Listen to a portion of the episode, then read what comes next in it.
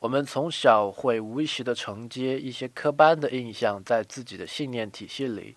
比如就男女来说，有些人可能会认为男性代表了理性、坚强有力、好面子、做事业等等，而女人则是感性的、情绪化、柔软有爱的、弱小能撒娇的。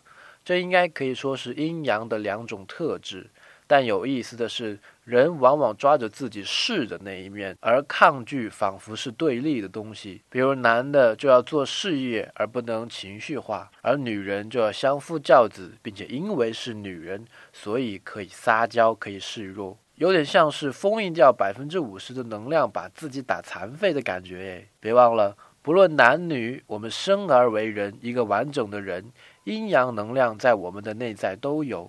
一切只是看我们选择去成为怎样的人，但首先别压抑他们。今天回复“男女”两个字，看文章。